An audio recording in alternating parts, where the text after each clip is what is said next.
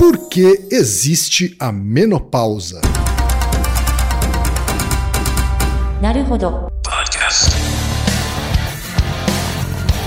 Bem-vindo ao Naruhodô, podcast para quem tem fome de aprender. Eu sou Ken Fujioka. Eu sou Altair de Souza. E hoje é dia de quê? Fúteis e úteis. Altaí, vamos para os recados da paróquia. Quais são? Número 1, um, vai no iTunes Store, dê 5 estrelas e faça o seu comentário. Isso aí. Número 2, indique um episódio do Naruhodô para alguém que nunca ouviu o Naruhodô ou mesmo nunca tenha ouvido um podcast. Vamos aumentar o tamanho de nossa podosfera. E número 3, Altaí. Ah. O número 3 é sobre ajudar a manter o Naruhodô no ar, Altaí. Isso aí. E para contribuir, basta usar o aplicativo PicPay e assinar o apoio mensal de 15 reais. São duas Coca Zero, querido ouvinte, querido ouvinte. Uma para o Altair e uma para mim. E como assinante, além da nossa gratidão, você terá três coisas. Um, você terá acesso ao grupo secreto no Telegram, ou seja, assinante pode conversar com a gente com a comunidade de ouvintes assinantes. 2. Você terá vantagens especiais. Por exemplo, assinante recebe os episódios no grupo secreto do Telegram antes de todo mundo. E 3. Você receberá conteúdos exclusivos. Por exemplo, assinante recebe episódios que só são distribuídos no grupo secreto do Telegram. Então é isso baixe o aplicativo PicPay e assine o apoio mensal. Com o PicPay você ainda vai poder pagar boleto, transferir dinheiro entre amigos, recarregar celular, sacar o saldo em qualquer banco 24 horas sem taxa. E olha só, no primeiro mês de apoio ao Narodô, você ainda tem um cashback de 15 reais. Isso mesmo, você assina e recebe seus 15 reais de volta. Uhum, tá? Agradecemos desde já e participem, por favor. É isso aí. Antes da pauta, mais um recado. Naruhodô está abrindo espaço para as mulheres podcasters, porque representatividade é importante também na podosfera. O destaque de hoje vai para o podcast Salão Comunal, comandado pela Andressa e pela Jessie. Ouça o recado que elas deixaram para você, ouvinte do Naruhodô, e conheça o podcast Salão Comunal. Olá, ouvintes do Naruhodô! Eu sou a Jessie. E eu sou Andresa. Nós somos as criadoras do podcast Salão Comunal, um podcast onde discutimos semanalmente e capítulo a capítulo os livros da saga Harry Potter. Partimos do princípio de que quando amamos uma história de verdade, somos capazes de criticá-la de forma saudável. Estamos nos surpreendendo ao reler essa saga e perceber como nossas opiniões e perspectivas mudaram ao longo dos anos. Afinal de contas, nós mesmas mudamos muito desde que lemos Harry Potter pela primeira vez. Nossos episódios estão disponíveis no Spotify, Apple Podcasts e no nosso website salãocomunalpodcast.com.br. Parabéns ao Ken e ao Altair pela iniciativa de divulgação de podcasts produzidos por mulheres. E se você quer conhecer mais podcasts produzidos por Minas, visite a hashtag Mulheres Podcasters no Twitter. Chegamos ao momento Alura, querido ouvinte, querido ouvinte. Eu sei que nessa época de isolamento social a gente é bombardeado o tempo todo com lives, webinars, cursos, e embora o senso comum tente nos convencer de que estamos em home office, a verdade é que estamos sendo forçados a ficar em casa e tentando trabalhar em meio a uma pandemia. Então, meu recado é: antes de mais nada, vá com calma e cuide de sua saúde mental. Dito isso, pode ser sim um bom momento para dar uma acelerada em sua carreira profissional. E é para quem estiver afim de fazer isso que eu quero falar aqui da Alura, a maior plataforma de cursos online do Brasil. Tem mobile, programação, front-end, infraestrutura de tecnologia, design, user experience, marketing digital, data science, inovação, gestão, tem para todos os gostos. E a Alura não é só uma plataforma. Ela é uma instituição de ensino, ou seja, ela garante a qualidade dos cursos que são produzidos por ela mesma. E funciona de um jeito muito simples. Você tem acesso a mais de mil cursos com uma única assinatura. Agora a vantagem: ouvinte Naruhodô tem desconto de 100 reais. Mas para ter esse desconto, precisa acessar a seguinte URL, anota aí, alura.com.br barra promoção barra Naruhodô. Repetindo, alura.com.br barra promoção barra Naruhodô. Altaí, temos pergunta de uma ouvinte, Altaí. Uma pergunta muito comum, na verdade, que é uma, um fenômeno que acontecerá com todas as pessoas, quer elas queiram ou não, e faz parte do nosso, da nossa vida reprodutiva. Tá certo. A pergunta, Altair, veio da Gisele Oliveira, que é professora de filosofia e mora em Curitiba, embora ela seja paulista. Ela diz o seguinte: sou fã assídua do podcast e patrona também. Aguardo ansiosa cada episódio e nunca me decepciono. Vocês dois são demais, a empolgação do Altair é contagiante. Olha aí, Altair. Contagiando as pessoas, Altair. A ideia é essa, né? Muito obrigado, Gisele, por ser fã e patrona. Isso aí. Eu entrei na menopausa com 45 anos e desde então sofro com os tais calores consequentes desse estado. Porém, nenhum médico nunca conseguiu me explicar o que realmente causa esse aumento brusco da temperatura no corpo. Sinto isso várias vezes ao dia. Começa a subir um calorzinho da altura da cintura e logo chega até o topo da cabeça como uma chama. A parte superior do corpo parece que vai derreter. Suo muito, mas em menos de dois minutos volta à temperatura normal de novo. A sensação que tenho é que carrego uma torradeira descontrolada no estômago. Será que vocês conseguem esclarecer esse mistério? Altair, o que, que a ciência tem a dizer sobre a menopausa, Altair? Então, esse fenômeno, né, que ela descreve muito bem, aliás, é chamado fogacho. Fogacho? Fogacho, é esse hum, fenômeno. Tá. Você já sentiu fogacho, quem? Olha, Altair, é, eu, eu não lembro. Se eu sentir, eu não me lembro. É. é, mas se você, se você sentir, você com certeza vai lembrar, tá? Porque é uma coisa muito, muito particular. É um dos sintomas, uma das características dos fenômenos muito relacionados com essa fase, né, da vida. Uhum. É, ela pode acontecer em homens, mas é muito, muito, muito, muito raro. Certo. Mas pode acontecer. Pode acontecer em pessoas do sexo masculino, mas é muito mais frequente nas pessoas do sexo feminino. Menopausa e andropausa são coisas diferentes, Altair? São coisas diferentes porque elas são diferentes ações hormonais em sistemas reprodutivos diferentes, né? Perfeito. Então, assim, a, a, a menopausa nas pessoas do sexo feminino, ela já é mais é, esperada, né? Já tem uma, um, tem uma variabilidade muito grande de pessoa para pessoa, mas ela, ela é mais esperada. A andropausa, ela é bem lenta. Quando ela acontece, ela é bem devagar e insidiosa. Ela, ela começa bem devagarzinho e dura muitos anos. Certo. Mas o homem pode ter menopausa e andropausa, é isso? Não. O padrão de alteração hormonal a partir de uma certa fase da vida nos homens é chamado de andropausa. E nas mulheres é chamado de menopausa. Ou seja, no, no, nas pessoas de sexo masculino e feminino, né? Então, quando você fala que um homem também pode ter essas, esses sintomas, quando ele tem, é a andropausa. Isso, já é relacionado com essa variação hormonal a partir de uma certa fase da vida. Perfeito. No caso do sexo feminino, isso já é razoavelmente esperado, né, pela nossa fisiologia e também pela evolução da espécie. Uhum. No caso do sexo masculino, isso é mais raro, porque a, as variações hormonais são muito mais discretas, elas acontecem em taxas muito menores. Então leva muito tempo para aparecer um sintoma e em muitas pessoas simplesmente não aparece. Já na, no caso do sexo feminino, a, a menopausa, assim, a, a, o climatério, na verdade, ele é uma fase que tem, você, você tem uma. Durante um ano, por exemplo, você tem variações muito abruptas de hormônios. E aí tá. geram efeitos comportamentais e fisiológicos mais pronunciados. E qual a diferença entre menopausa e climatério? É uma questão de, de, de, palavreado, é isso? Não, não. Tem uma diferença muito importante, assim. As pessoas falam, por exemplo, você falar, entrei, estou na menopausa. É, é não faz sentido assim, tecnicamente, né? A, a, a, a, menopausa é apenas o momento onde você tem a sua última menstruação. Ah. Então, se você, se você tem a sua última menstruação hoje, a, a menstruação é a menopausa. Passada a última menstruação, você entra no período de climatério. Essa é, ah, é isso que quer dizer. Ou seja, o, a menopausa, então, é um, determin, um, é um determinado momento, é isso? Isso, é um momento, é um evento, né? Hum. Tanto é que quando você vai no, no ginecologista ou no, no, médico, assim, ele pergunta... É, é, inclusive, é muito importante você lembrar mais ou menos a data da sua última menstruação. Certo. Né? Até quando parou, né? Porque isso, isso determina a menopausa. E aí, pós-menopausa, você tem um período que é chamado de climatério. E esse nome climatério também é, é aplicado à andropausa? Não. Não? não, porque você não tem um período é, comportamental que marca alguma coisa, né? Certo. Simplesmente é uma variação hormonal que vai diminuindo é, com o tempo, né? E uhum. leva a vida toda. Tá? tá. Então, na, na, no sexo feminino tem esse corte, assim, né? Tem esse momento. E no, no sexo masculino, não, é uma variação mesmo. Só que em ambos os casos, é, é possível, assim, procurando um serviço adequado, é, é possível lidar com os, os sintomas e os fenômenos relacionados com isso. Né? Uhum. Por isso, né, por causa disso, a gente tem dois desafios nesse episódio.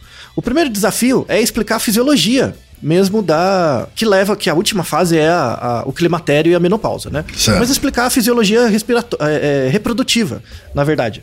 Porque tem uma coisa super interessante do sistema reprodutivo, assim. Porque quando você pensa no seu sistema cardíaco, seu sistema circulatório, é, é, seu sistema digestivo, todos eles vi- visam, têm o objetivo último, manter você vivo. Todos os seus sistemas do corpo têm o objetivo de manter você vivo, né? Se, e- existem vários mecanismos, assim, se dá um ruim, eles tentam arrumar e tal, né? O único sistema que não, é, não se importa se você vai estar vivo ou não é o sistema reprodutivo. Porque o objetivo dele é. Ele, o foco dele é nos alelos. É passar os genes pra frente. Todo, todo o resto do tempo ele fica ali, meio, tipo, atrapalhando, né? de- fazendo piada, né? Então o sistema reprodutivo ele, ele engloba as gônadas, né? Que são as testes que depois dão origem a, a- aos testículos, os ovários, né? Ou os ovócitos, os hormônios, os gametas que são produzidos, é, as glândulas, dutos, a genitália externa e algumas áreas no cérebro que também são responsáveis pela ação hormonal é, desse sistema. Então tudo isso engloba o sistema reprodutivo. Então é muito importante explicar como ele funciona, pelo menos no caso da- do sexo feminino, né? Porque isso justifica a, a- o a- e aí a gente vai conseguir responder a pergunta da nossa ouvinte, que é por que, que esse fogacho acontece, né? Por, por que fogacho? Por que não qualquer outra coisa? Né? É um dos sintomas. E o segundo desafio é, é, inclusive, eu já deixo como uma, uma mensagem assombrosa para vocês, que assim, ah, se, se os humanos têm é, menopausa, ah, deve ser comum nos mamíferos, né? Porque a gente é mamífero, né? Mas na verdade, somente três mamíferos têm menopausa. Os outros não têm. Então a, a fêmea, por exemplo, na- durante a vida inteira, ela pode ser reprodutiva. Até quando está muito, muito mais velha. Né? Olha só, é mesmo? Tem mamífero que consegue ser reprodutivo até morrer, é isso? É- é, não, é que, não é que tem, é que a maioria. A gente é exceção. Mas ela entra na menopausa também ou não? Não entra, não tem menopausa, Então, não, esse- existe. Esses mamíferos não, não têm menopausa, é isso? Não, não tem nada. Tá. Não, não existe isso. Até Aham. o final da vida fica reprodutivo. Certo. Igual, igual o homem, né? Igual o, o macho. Quais são esses- essas espécies né, de mamíferos? A orca. Lembra da orca? Que chamava de orca assassina? Sim, A baleia. a baleia. aham. É, branca e preta e tal, né? A orca, a baleia piloto de aleta curta, né? Ou, que é um nome muito grande, então baleia de aleta curta, que é uma, um outro, um outro é, cetáceo, e nós, e os humanos. Só esses três. Hum, Então, nosso segundo desafio é responder por quê, né? Por que só nós três é, é, temos menopausa e os outros não, né? é, faz sentido. Por quê? Aí tem uma pergunta Por quê? evolutiva, né? Ligada às causas finais. Sim. Vamos discutir sobre isso. Mas antes, para também responder a, a pergunta da nossa ouvinte, eu pedi ajuda a uma amiga, né, também do, do departamento ali onde eu sou pesquisador, é, que é ginecologista, é uma ótima ginecologista, aliás, é, tem uma prática clínica longa e bem interessante, já colaborei com ela em várias pesquisas, que é a professora Helena Chu. E eu pedi um áudio para ela aqui também explicando, né, falando um pouco sobre essa questão clínica, né, da, da menopausa. Então, por favor, quem apresente a, a professora Helena. Então vamos ouvir a professora e doutora Helena Rachu de Campos, que é médica pela Escola Paulista de Medicina com residência e doutorado em ginecologia pela Unifesp, pesquisadora junto ao Departamento de Ginecologia e Obstetrícia da Unifesp nos temas medicina do sono, insônia e suas aplicações à saúde da mulher. Fala, professora Helena. Olá, meu nome é Helena, sou ginecologista e vim para falar com vocês sobre sintomas diferentes que começam na vida da mulher a partir dos 45, 46 anos de idade. Bom, nessa época a gente atinge a maturidade, né? Com 46, 47 anos. A média de menopausa aqui na cidade de São Paulo está em torno de 47 anos. Com a falência ovariana, ou seja, com a menopausa, nós começamos a ter uma irregularidade menstrual. Os ciclos inicialmente ficam mais curtos, depois eles ficam longos até o momento em que não vem mais. Paralelamente a isso, com essa perda de hormônio feminino, nós começamos a ter as ondas de calor que tanto incomodam as mulheres. Então vem um calorão, esquenta tudo, depois vem uma sudorese, transpira, molha, molha tudo e às vezes está dormindo, molha o lençol, acorda, enfim, fica aquele inferno. Então vem as ondas de calor, vem essa insônia que pode vir junto com o calor ou não. As mulheres podem ter mais irritabilidade, mais depressão, mais angústia e também tem alterações que acontecem ao longo do tempo com a perda hormonal se perpetuando aí por um tempo, a gente começa a ter osteopenia e osteoporose, ou seja, enfraquecimento dos ossos, começa a ter alterações de pele, a gente pode ter uma diminuição de colágeno, que é em torno de uma perda de 2% ao ano. Começa a ter também uma distribuição de gordura diferente, a gente começa a ter uma distribuição de gordura mais androide, ou seja, mais na circunferência abdominal. É mais fácil ganhar peso nessa fase da vida, para nossa desgraça, né? Então, comendo igual, a gente vai ganhar peso. Precisaria comer menos ou fazer mais exercício. É, e também começa a ter mais risco cardiovascular com alteração de dislipidemia. A boa notícia é que para tudo isso tem solução. Então a gente deve procurar um ginecologista de confiança, fazer uma avaliação completa, anamnese, exames subsidiários, fazer uma fiscalização aí da parte de mama, de útero, de exames de sangue, Papa Nicolau e verificar se você está mesmo entrando na menopausa ou não, e com isso a gente pode instituir um tratamento. Não fique assustado, pode ser que seja necessário hormônio, se a paciente quiser, né? E também tem outras medidas, outros tratamentos que também têm o mesmo sucesso. O importante é a gente viver bem da melhor forma possível. Então procure ajuda se você estiver nesse caso. Um abraço a todos. Altair, o que, que você tem a dizer sobre esse áudio que a gente recebeu gentilmente da doutora Helena?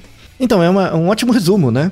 Então, é, é, bem uma conversa que o médico deveria ter com todo, todo paciente, né? Sobre que está acometido por esses sintomas eventualmente, né? Porque é muito, é muito estranho, né? Você está vivendo sua vida normalmente, de repente você começa a ter esses sintomas do nada, né?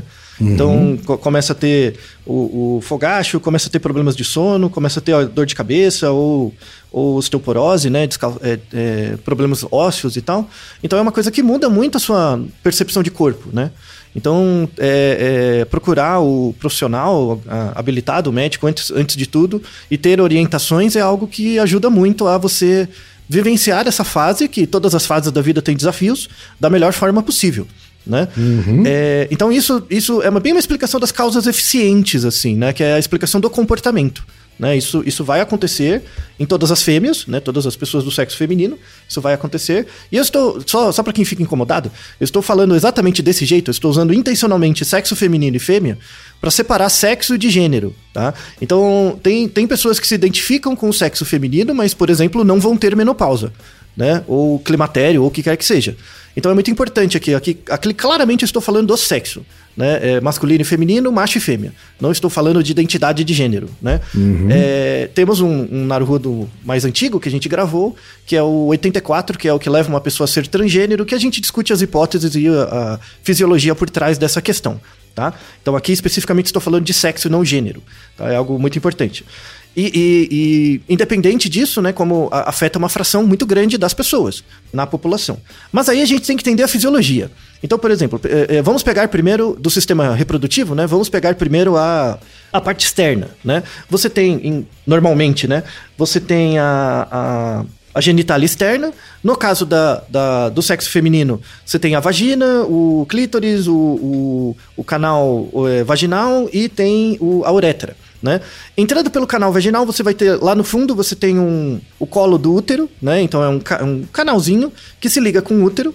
O útero é uma, um, um, órgão, né, uma estrutura que, tem, que é formado por três tecidos, né? uhum. que é, é, o tecido externo, que é o perimetro, né, um tecido externo né, de proteção. Tem o, o miométrio. O miométrio, na verdade, é um tecido muscular que permite que o útero contraia, né? Então, às vezes, ele contrai, inclusive no, no, Por isso que gera dor, né? Por isso que é, quando tem é, cólica, por exemplo, é, é a, o, endo, o, o, miométrio mexendo, né? Ele contrai. E o endométrio, que é o tecido interno, né? O endométrio ele varia de, de espessura e de crescimento em função da fase menstrual que a pessoa está. Né? Certo. Então tem fases em que ele é bem fininho e tem fases em que ele aumenta bastante, tá? Uhum. É, ligado ao final do, do útero, você tem dois canais, um de cada lado, que, ou trompas, né, chamadas trompas de falópio, que são canais, né, que tem dutos, que tem mais ou menos 10 centímetros. Uhum. E no final desses dutos, você tem uma estrutura que parece uma bolinha. Lembra uma bolinha de. É, uma bolinha de ping-pong, só que compridinha, ela não é redondinha, né, ela é oval. Que é o ovário, tá? O ovário é formado por três tecidos. Né? É um, tecido, um tecido externo, conjuntivo, conjuntivo que é uhum. é chamado túnica albúnica, né? Um, um tecido interno que é chamado córtex, É, e esse córtex, ele, ele fica cheio de ovinhos, ou ovócitos, ou, ou na verdade, oócitos, né? Ficam nesse, nesse tecido intermediário. E você tem o tecido interno, que é chamado de medula. A medula da, do ovário recebe vasos sanguíneos para ter irrigação de sangue, oxigênio e tal, para manter o tecido ali ativo. Então, os ovários, que na verdade inicialmente são ovócitos, eles ficam ali nesse tecido intermediário, entre a medula e o tecido conjuntivo externo. Então imagina que é um. Que é, um, um é como se fosse um ovo mesmo, que tem a gema. A gema, na verdade, é a medula.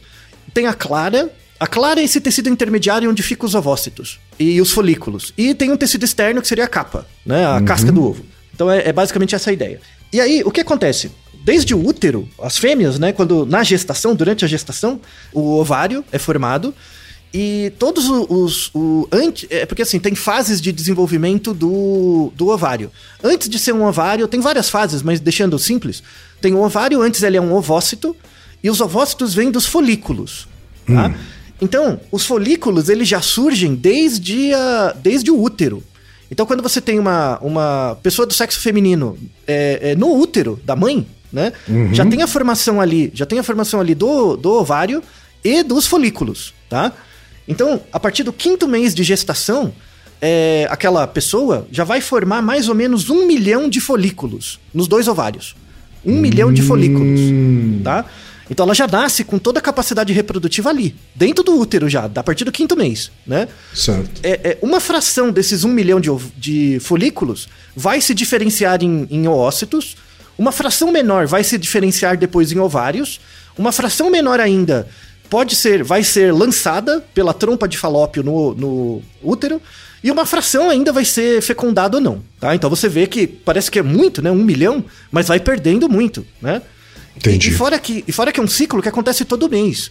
Então, muitas vezes dá certo, muitas vezes não. Então, você vê que é uma cadeia produtiva que tem muitas perdas, né? É, é bastante ineficiente, né, Otávio? Exato, muito ineficiente, muito. Nesse sentido, muito mesmo, né? É, é, é, essa é basicamente a parte do sistema reprodutivo, mas tem também é, ligação com o cérebro, né? Deixa eu, só, só, antes, antes de você entrar no cérebro, ela usou um termo na, na, no áudio dela que foi, é falência ovariana. Isso. Né? Eu não sabia, assim, o, o ovário morre, é isso? É, não é, que, não é que ele morre, ele perde a função. Tá. Por quê? Porque, o, porque os folículos acabam. Entendi. Né? Então, é, é, tem a ver com essa função do sistema reprodutivo, uhum. né? Então, é, função... nunca tinha ouvido essa expressão, né? É, então, é porque a função do, do ovário é ficar produzindo os ovócitos, né? Os oócitos, Sim. transformar eles em, em, óvulo. Só que o problema é que chega uma hora que acaba o estoque, né? Quando acaba o estoque, aí você não tem certas ativações hormonais, e aí é o que configura primeiro a menopausa, depois o climatério, né? Certo. É, então, uh, uh, todo esse sistema reprodutivo aí que, cê, que você já viu, que é bastante ineficiente, na, em média, é, ele só tá ali para O objetivo último daquele ovário é soltar um, um, óvulo e ele ser fecundado e dar certo. Porque o objetivo certo. é passar os genes para frente. Tá ali só. Uhum, né? Uhum. Então, é, imagina a, a, ansiedade do ovário, né? Esperando lá. Não, vamos, vai e tal, né? Uhum. Vida inteira esperando, né? Sim. Tanto é que, que, que, é interessante, porque assim, quando, quando a, a pessoa. A, a, a pessoa do sexo feminino nasce, né? O ovário é meio apressado. Porque assim, é, é, ele nasce com todos aqueles folículos, né? Certo. Só que não, ele não espera até a puberdade para esses folículos irem amadurecendo e transformando em ovócito. Ele vai fazendo isso desde o seu nascimento. Entendi. Né? Então imagina, você tem um milhão de, de folículos.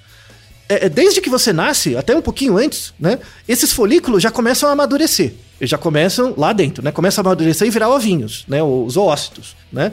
Só que, por exemplo, você tem, imagina, sei lá, quatro anos. É, Cria-se um, um ócito, um deles, se, um folículo se diferencia num ócito. Como você ainda não tem maturidade no cérebro e maturidade hormonal para transformar esse ócito em ovário, ele é perdido. Hum. Você entende? Então parece que o, que o ovário ele age num tempo, né? E o cérebro e os hormônios em outro, né? Sim. Então é, é meio que duas máquinas funcionam, que elas têm conexão, mas duas máquinas funcionando separadamente. Uma soltando hormônio e a outra soltando os ovinhos. Quando tem uma coincidência, aí cria-se um ciclo, né? Que é seria o ciclo, é, é, o ciclo menstrual. Na verdade, o que, o que a gente tem no sistema reprodutivo são dois ciclos diferentes. Você tem o ciclo ovariano, que é o ciclo de transformação dos folículos em ovário, né, em, em óvulo, né? Tem o uhum. ciclo ovariano e você tem o ciclo menstrual. São duas, duas entidades diferentes que trabalham juntas. São duas máquinas. A máquina que transforma os folículos em, em óvulo e a máquina que faz o ciclo menstrual, todo o processo hormonal. O ciclo menstrual ele começa na puberdade, 12, 13, 14 anos. E aí é quando você tem maturação hormonal e cerebral das suas glândulas e do cérebro para entrar nisso, né? Tem um período crítico de desenvolvimento. Tem duas áreas cerebrais responsáveis por isso, que é o hipotálamo e a glândula pituitária ou a hipófise. Então, a, a, tanto o hipotálamo quanto a hipófise são responsáveis, eles se comunicam, a partir de um certo momento, eles se comunicam direto com o ovário, por meio de hormônios. Então, assim, imagina, vai começar a puberdade, né? Começou a puberdade, aquela coisa toda lá. Aí o, o hipotálamo, ele acorda um dia, chegou, chegou a hora. É hoje, né? Certo. Aí ele chega, ele chega é, é hoje, aí ele libera um, um, um hormônio que chama GR, GRRH, né? O GRRH é um liberador de gonadotropina. E ele libera isso uma vez por mês. Uma uhum. vez por uhum. mês é como ele mandasse um ofício. Ele manda um ofício para pituitária, para para hipófise. Falou, ó, estamos liberando aqui uma reserva, precisamos de um, de um ovário, né, de um óvulo, né? Então o hipotálamo manda esse hormônio para hipófise, a hipófise, beleza. Aí a, hipótese, a hipófise libera é, dois hormônios. Um deles é o FSH, que é o hormônio folículo estimulante, né? Esse hormônio vai chegar lá no ovário, vai chegar para os folículos e vai falar, ó, estimula aí né? Vira ovinho. Certo. E tem um outro hormônio que é o LH, que é o hormônio luteinizante. Então o ofício sai do hipotálamo, chega para a hipófise, a hipófise manda dois hormônios lá para o ovário. E aí esses hormônios vão lá no ovário, eles não vão, eles não vão estimular qualquer ócito.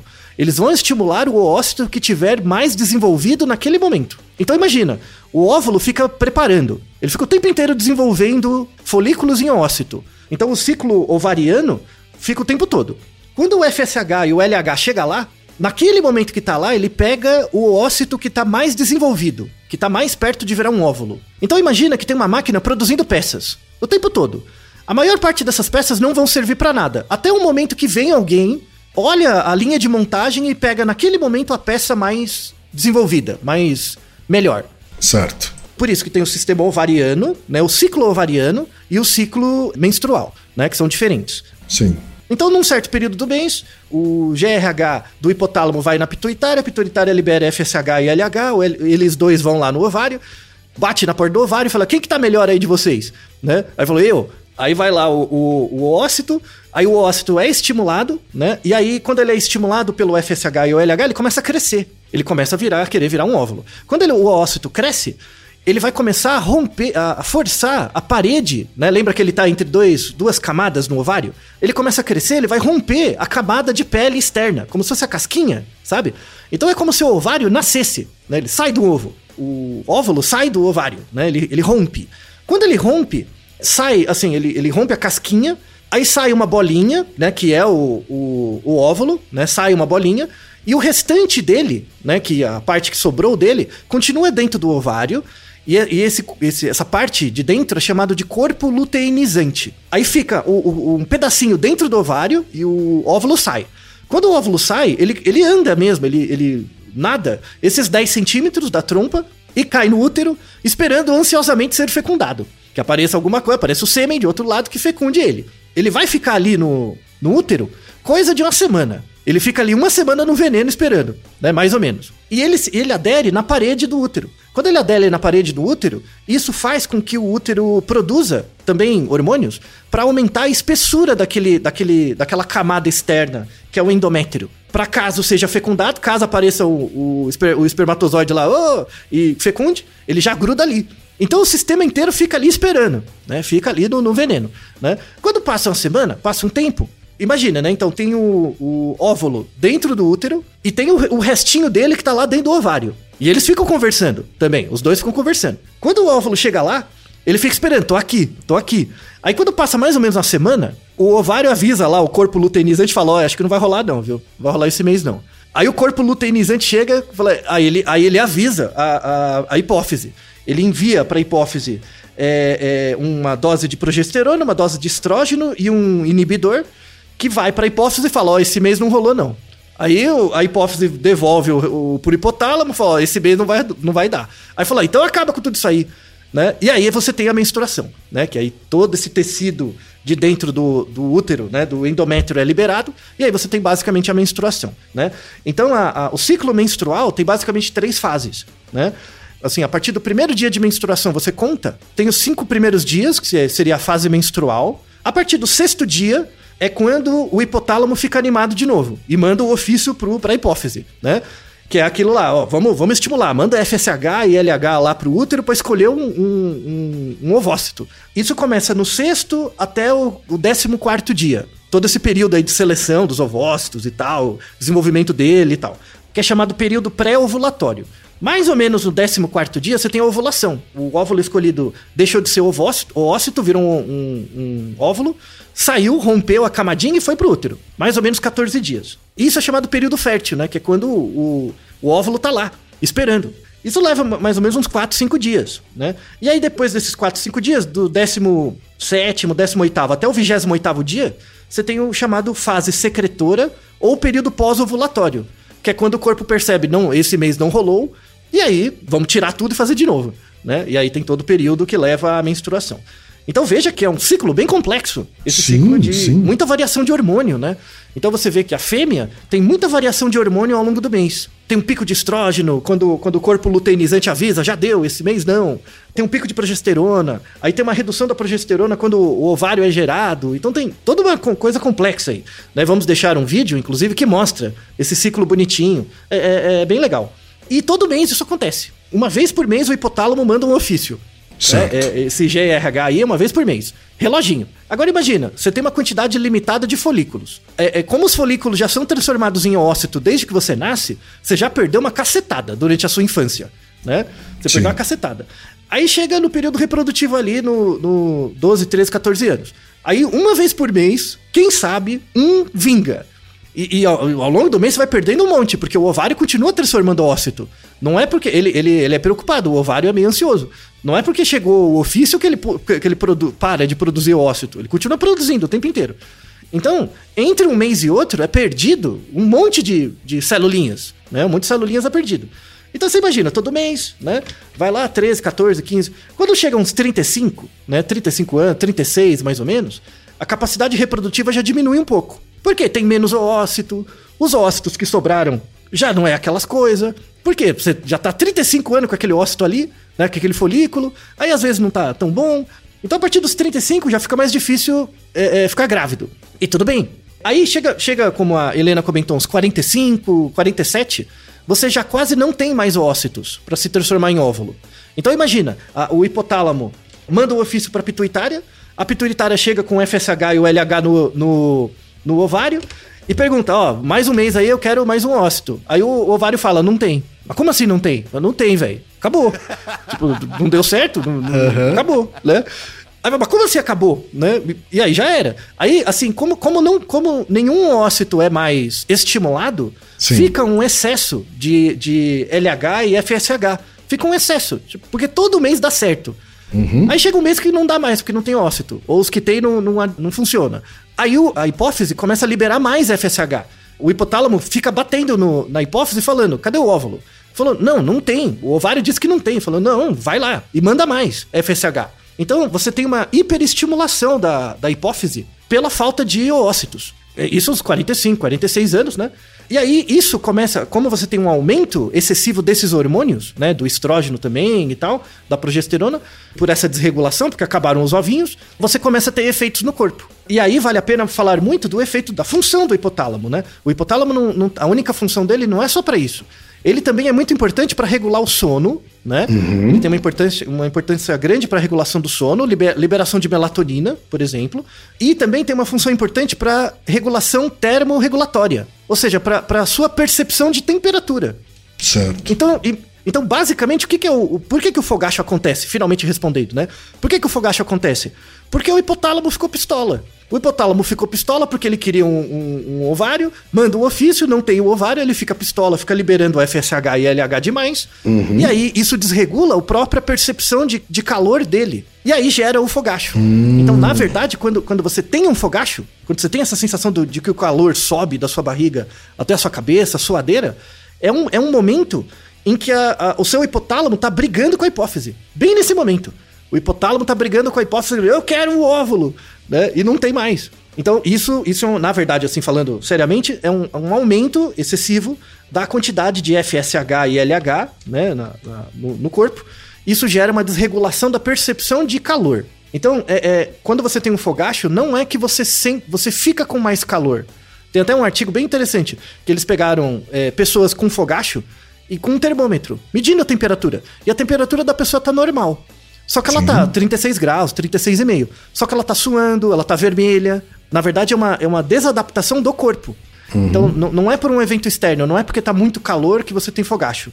O fogacho, na verdade, é uma desregulação termorregulatória do seu corpo. Certo. Porque, na verdade, todo mês é esperado ter um ócito e parou de ter. Não tem mais, né? E aí gera essa desregulação. Né? Ou, ou, tem, mas tá tudo mais ou menos. Espero que tenha ficado claro o mecanismo. Eu, eu não sei quem, mas é muito interessante, né? É muito mais complexo do que eu imaginava. Mas muito mesmo. Você vê como, como bicho macho é besta, né? A gente não precisa de nada, né? Nossa, o, o ciclo feminino, o negócio, o, o ciclo da, das fêmeas é um negócio sensacional. Sofisticadíssimo, muito né? Muito, muito. Pena que é pouco, é pouco eficiente, né? Então, assim, o, o, ciclo ovariano poderia ter um alinhamento maior com o ciclo hormonal, é, menstrual, né? Para poupar um pouco mais, porque durava uhum. mais. Mas aí, então, os outros mamíferos, fora as três espécies, né? As duas espécies de baleia e, e a, a, mulher da espécie humana. As, os outros mamíferos não passam por tudo isso. Não passam. Então, o, o hipotálamo tá lá de boa, a hipófise tá de boa, funciona bem, tem, tem o ósseo à vontade. Por exemplo, quando, quando é, é, porque isso mostra muito esquemas reprodutivos, né? Por exemplo, se a gente fosse um salmão, hum. né?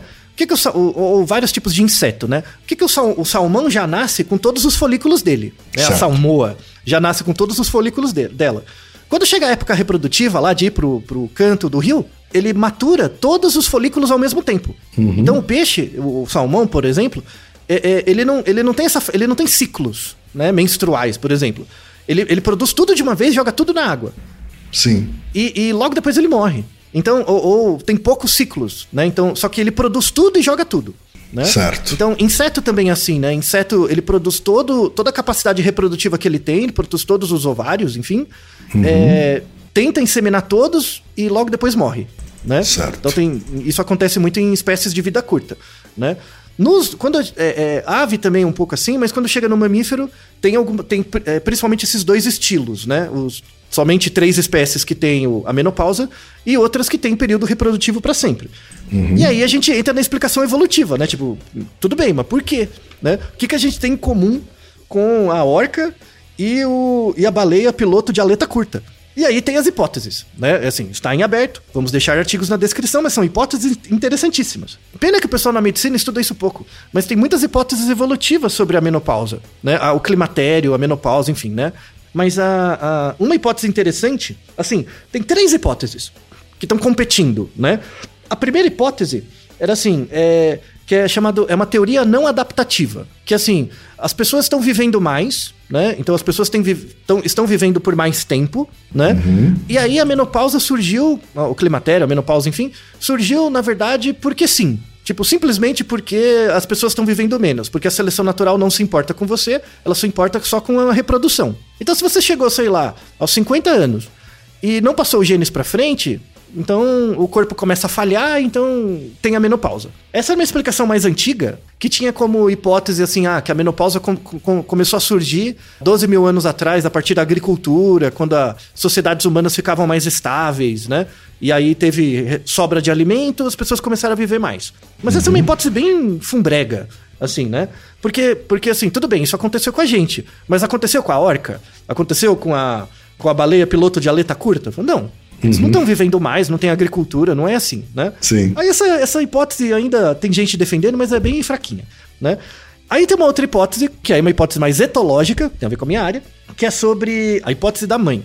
Porque assim, parece que a existência de menopausa é correlacionada com o padrão de cuidado dos filhotes, com o estilo de cuidado hum. dos filhotes né? Tá. É, e aí, por exemplo, quando você pega outros mamíferos que vivem muito, pega, por exemplo, chimpanzé não tem nada disso. Chimpanzé não tem menopausa, não tem essas coisas não, né? Uhum. Mas se você pega, por exemplo, elefante, né? Elefante vive uns 80 anos, vive bastante, e as fêmeas, é, elas têm filhotes até mais velhas, assim, não tem nenhum problema, tá? E aí tem umas evidências interessantes, assim, que, por exemplo, imagina uma elefante que teve uma filhote fêmea, né? A filhote fêmea cresceu, aí a filhote fêmea teve um filhote, ou seja, o neto, né? Tá. E a, e a mãe também teve um filhote, tá? Então você tem um certo período do tempo em que tem o filhote da avó e o filhote da mãe convivendo. Tá. E aí eles acompanharam, etologicamente, por observação, esse filhote da mãe. Então, em situações em que você tem um filhote da mãe acompanhado de um filhote da avó, a, a capacidade reprodutiva e de deixar descendentes do filhote da mãe aumenta. Porque tem mais cuidado da avó sobre o filhote Entendi. tá? Então tem essa, essa característica, né?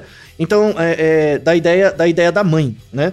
Então é, tem uma hipótese que diz assim que a, a menopausa surgiu porque a- quando a mãe fica muito velha, né? Muito mais idosa, assim, ela tem mais dificuldades fisiológicas de gerar o filho e mesmo que ela gere, ela tem um espaço de vida curto ainda. Então ela vai ter pouco tempo para cuidar do filho.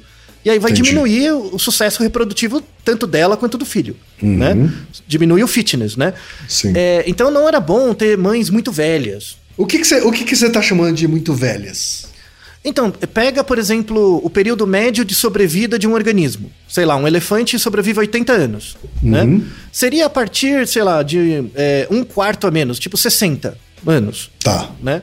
Então, assim, é, se uma, uma fêmea tiver um filhote com 60 anos, até o filhote crescer, ela já vai estar muito velha, então ela vai ter pouco tempo, pouca energia para investir no filhote. Sim. Então, o, o o- ela pode ficar doente, o filhote pode ficar doente. Pense num mundo natural mesmo, né? Num mundo é, que tem muito, muito mais dificuldades, né? É, então, é- essa era a segunda hipótese. Então, a primeira hipótese é a hipótese não adaptativa. A segunda hipótese é a hipótese da mãe, que assim, ah, quando a mãe fica muito velha, em geral ela tem pouco tempo, tanto para cuidar do filhote quanto para cuidar dela mesma. Então, ela pode ficar doente, o filhote pode ficar doente, diminui o fitness, né? A capacidade reprodutiva. E aí era muito melhor essa mãe mais velha cuidar de outros filhotes, né? Em grupos sociais. E aí tem a terceira hipótese, que é a mais aceita hoje, que é a hipótese da avó. A hipótese da avó é baseada em dois artigos, vamos deixar na descrição, muito bons, que eles fizeram estudos etológicos comparando orcas, elefantes e humanos em comunidades muito antigas, né? Caçadores-coletores, coisas do tipo na África, tá? Então eles compararam esses três grupos etologicamente, vendo o comportamento de cuidado parental, né? Eles viram que as orcas, que também têm menopausa, né? As orcas mais velhas, né? Que já não, não tinham mais capacidade reprodutiva, ela ajudava a cuidar dos filhotes das- dos filhos também, né? Então, o- o- os, os filhotes do- de um grupo continuavam dentro do mesmo grupo. Não, não tinha esse fenômeno assim de um filhote nasce, ele cresce e vai para outro grupo. Não tem isso. Então, o- os filhotes nascem, crescem e ficam ali, né? Tanto os machos quanto as fêmeas. Né? Então, o grupo vai crescendo. Conforme o grupo vai crescendo, se todas as fêmeas se reproduzem, vai chegar uma hora que você tem muitos filhotes. E você vai precisar de muito cuidado. Então, o, parece que a, a, a menopausa surge como um mecanismo de uma mãe mais velha eh, de parar de se reproduzir para poder cuidar do fitness dela. Porque o neto dela carrega os genes dela também. Isso acontece nas orcas. No elefante não acontece isso. O elefante é uma sociedade matrilinear. Então, os únicos grupos são formados por fêmeas. Então, a fêmea, a fêmea tem um filhote. Se o filhote é macho, ele cresce até um período. Quando ele passa desse período, ele sai do grupo e vai em outro grupo. né? Os machos migram entre grupos de fêmeas, né? necessariamente.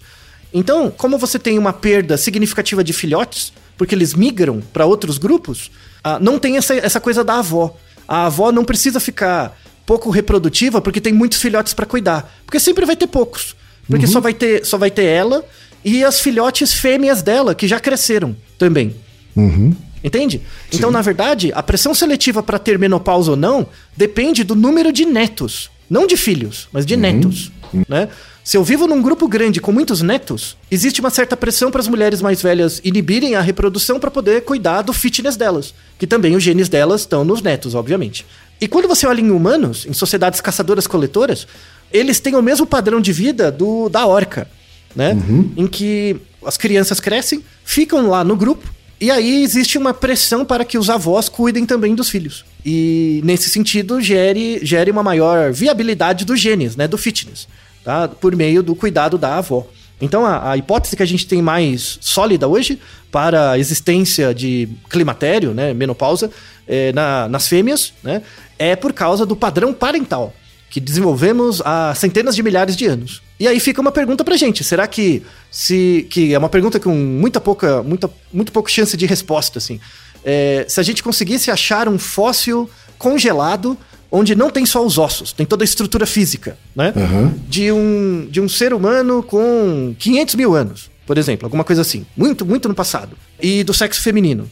Será que a estrutura dos ovários seria a mesma? Será que naquela época, 500 mil anos atrás, a gente teria uma sociedade mais parecida com o um elefante e daí a, as mulheres naquela época não tinham é, menopausa? Isso fica uma pergunta sem resposta, né? Porque é muito difícil achar os dados, mas tem uma galera estudando isso. É uma área super interessante. Então, você nunca imaginaria, né, Ken, que, o, que a menopausa surgiu por causa das avós. Não mesmo. Muito interessante. E também não sabia que a menopausa era uma exceção.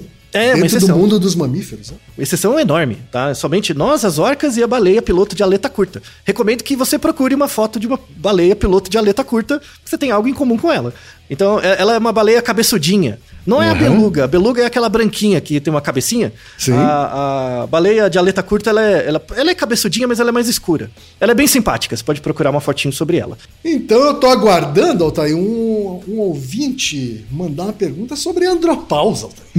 Tá bom, então, se alguém mandar a pergunta, podemos fazer. Né? É? É, é, eu tenho certeza que é bem mais simples de explicar. A fisiologia é bem mais fácil, né? Nesse sentido.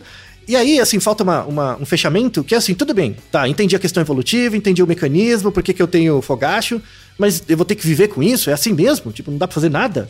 Não, falou, dá, como a, como a doutora Helena falou, dá, tem coisas que dá, podem ser feitas. Uhum. O fogacho, por exemplo, esse, esse calor, ele acontece em mais ou menos 80% das fêmeas, né, que estão nessa fase. Uhum. 80%, então é muito prevalente. O fogacho em si, ele é um fenômeno que dura um ou dois minutos, tá? Ele é relativamente rápido. Só que essa ocorrência de fogachos pode durar até três anos. Então imagina, durante três anos você tem eventualmente esses eventos. Uhum, que são sim. os calores e tudo mais, né? Já está bem no ideário popular. Dá para diminuir esses sintomas? Dá, com certeza. Uma forma é a reposição hormonal, né? Porque uhum. se o uhum. problema é a, a, a, briga do hipotálamo com a pituitária lá, o FSH, o LH, se Sim. você fizer uma reposição hormonal, ajuda, deixa o hipotálamo quieto. Você faz ele acreditar que tá tendo um ovário lá. Só que isso tem que ser feito, não pode ser feito por conta, tem que ser feito com é, orientação médica, porque se você desregular a quantidade de hormônio, e isso é algo idiosincrático, você não pode tomar tipo 20 miligramas, não, não tem isso. É de pessoa para pessoa. É, se você desregular a dose de hormônio para você, isso aumenta muito a chance de câncer de endométrio, por exemplo. Você pode colocar demais, então tem que sempre ter o acompanhamento médico. Mas o resultado é muito bom, né? Você reduz bem esses sintomas. E aí é, é, você faz a reposição hormonal por alguns anos. E aí passa esse período da pós-menopausa. E aí você fica tranquilo, né? É, fica bem. Uhum. É, existem outros tratamentos alternativos.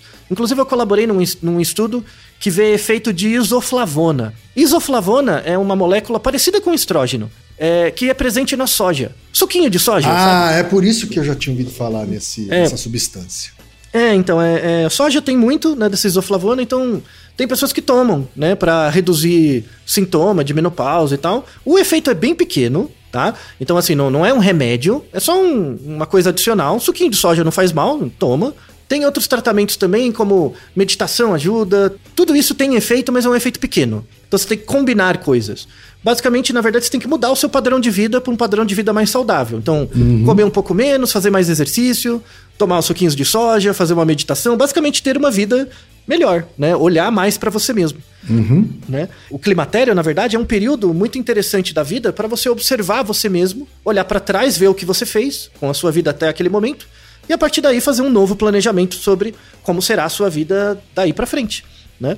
Então, antes de tudo, assim, o, o, a menopausa e tal, ela existe na gente, é um resultado do nosso cuidado parental. Ela não é uma doença, né? É só uma condição da vida, cada, cada fase da vida tem seus desafios. E, na verdade, o que eu acho mais interessante dessa fase é porque é algo que faz você olhar para você mesmo. Né? Uhum. As pessoas vivem a vida delas sempre só vivendo e não prestando atenção no que elas estão fazendo, né? Então tem momentos que seu corpo simplesmente para e fala, olha para mim. Então é, é, essa fase é uma fase muito importante. Negar essa fase é ruim. O legal é você entender ela e viver ela com mais é, qualidade de vida, né? E hoje, graças à tecnologia é, e à ciência, temos muitos métodos para isso. Tá? Então, a, agradeço muito, agradeço muito a Gisele por essa pergunta muito importante e também a professora Helena pelo comentário produtivo. Verdade. Ó, e olha que a gente nem entrou, Thaí, nas consequências psicológicas e emocionais da menopausa na mulher, hein? Isso, então, é, é, é, isso seria um outro episódio também, mas dá para juntar com a andropausa, sabia?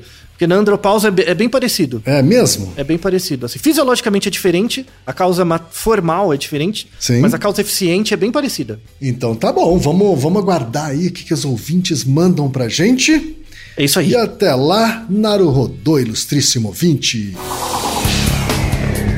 E você já sabe, aqui no Naruhodô, quem faz a pauta é você. Você tem alguma pergunta pra gente ou quer comentar algum episódio? Escreva pra nós. podcast@naruhodô.com.br. Repetindo? podcast@naruhodô.com.br. E lembre-se, mande nome completo, idade, profissão e a cidade de onde você está falando. É isso aí.